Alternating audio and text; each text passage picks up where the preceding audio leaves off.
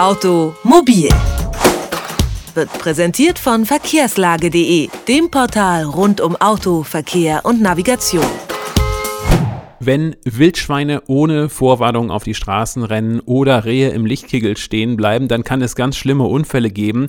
Solche Unfälle kosten rund 20 Menschenleben pro Jahr und hinzu kommen 3000 Verletzte, dazu ein finanzieller Schaden in dreistelliger Millionenhöhe und unzählige tote Tiere. Wildunfälle haben also stark zugenommen. Was kann man dagegen tun? Der Jagdverband und der ADAC wollen mit neuen Methoden Tiere von den Straßen fernhalten.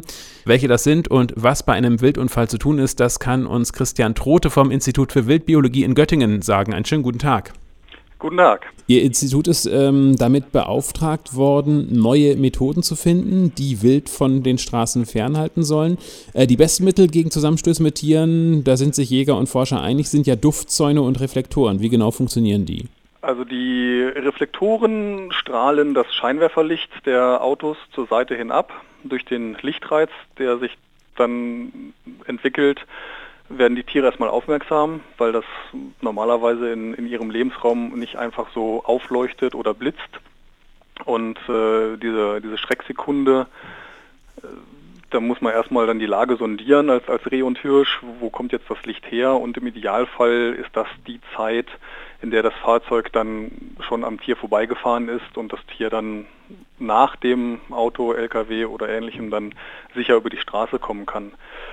Die Duftzäune, die funktionieren etwas anders. Da geht der Reiz auf die Nase. Das ist ein, ein Duftgemisch, das Fressfeinde imitiert, also Luchs, Wolf, Bär, vielleicht auch ein bisschen Mensch. Die genaue, genaue Zusammensetzung ist Firmengeheimnis.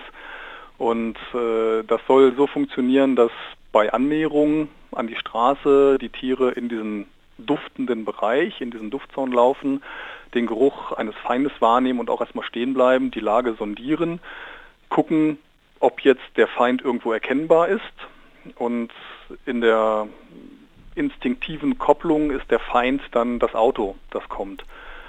Wenn nur der Geruch da ist, dann sollen die Tiere ihren Weg fortsetzen können, weil sie keine konkrete Gefährdung feststellen. Wenn jetzt zu dem Geruch von Luchs, Wolf, Bär auch noch die Bewegung kommt, dann erkennen Reh und Hirsch nicht, dass das jetzt ein Auto ist, das sich bewegt, sondern einfach die Kopplung, der Geruch ist schon da, jetzt bewegt sich noch irgendetwas auf mich zu. Das ist dann der Feind und dann bleiben die Tiere in der Regel stehen oder flüchten dahin zurück, wo sie hergekommen sind, laufen aber nicht weiter in die Richtung ihres Feindes. Sie haben das inzwischen auch an Teststrecken ähm, getestet. Mit welchem Ergebnis? Ja, wir haben äh, in Schleswig-Holstein insgesamt 25 äh, solcher Versuchsstrecken, auf denen wir entweder äh, blaue Wildwarnreflektoren einsetzen oder den Duftzaun. Die Ergebnisse nach einer Halbzeitbilanz nach zwei von vier Jahren sind gemischt. Wir haben Strecken mit äh, einer hohen Wirksamkeit, die in Einzelfällen bis zu 80 Prozent Rückgang im Unfallgeschehen äh, hat. Auf anderen Strecken mussten wir feststellen, dass die Wirkung sehr gering oder fast gar nicht vorhanden war. Woran das liegt, das wird jetzt die große Aufgabe der nächsten Zeit sein, um dann hinterher auch schlüssig sagen zu können, unter welchen Bedingungen kann der Reflektor oder kann der Duftzaun helfen, um Wildunfälle zu vermeiden. Gäbe es Alternativen? In der ganzen Wildunfallproblematik gibt es auch Alternativen zu Duftzaun und Reflektoren. Die sind dann aber nicht mehr wirklich durch die Jäger selber einzusetzen.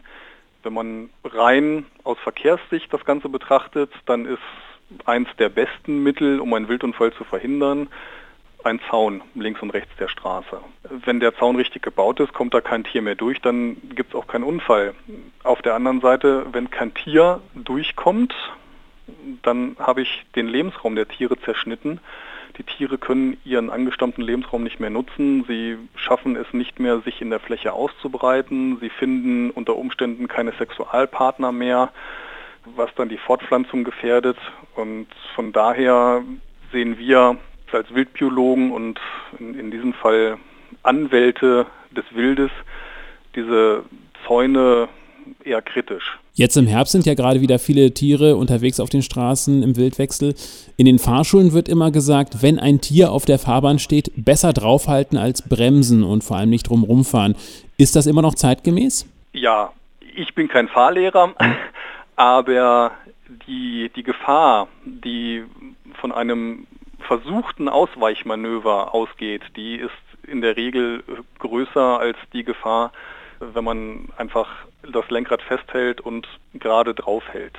Das ist natürlich schade für das Tier, das mindestens schwer verletzt wird oder aber auch gleich getötet. Aber das Ausweichmanöver geht, das zeigen Statistiken vom, vom ADAC, geht häufig auch schief und dann haben sie die berühmten Baumunfälle. Dann endet nämlich der Versuch, den Wildunfall zu vermeiden im Baumunfall. Das Auto wickelt sich um den Baum mit meistens größeren Schäden am Fahrzeug und auch für den Fahrer oder überhaupt die Insassen, als wenn man jetzt einfach das Reh auf die Motorhaube nimmt. So traurig, wie das dann für das Reh ist. Aber Bremsen ist halt auch noch eine Alternative. Ja, ja, also Bremsen, Lenkrad festhalten, bremsen, auf jeden Fall bremsen.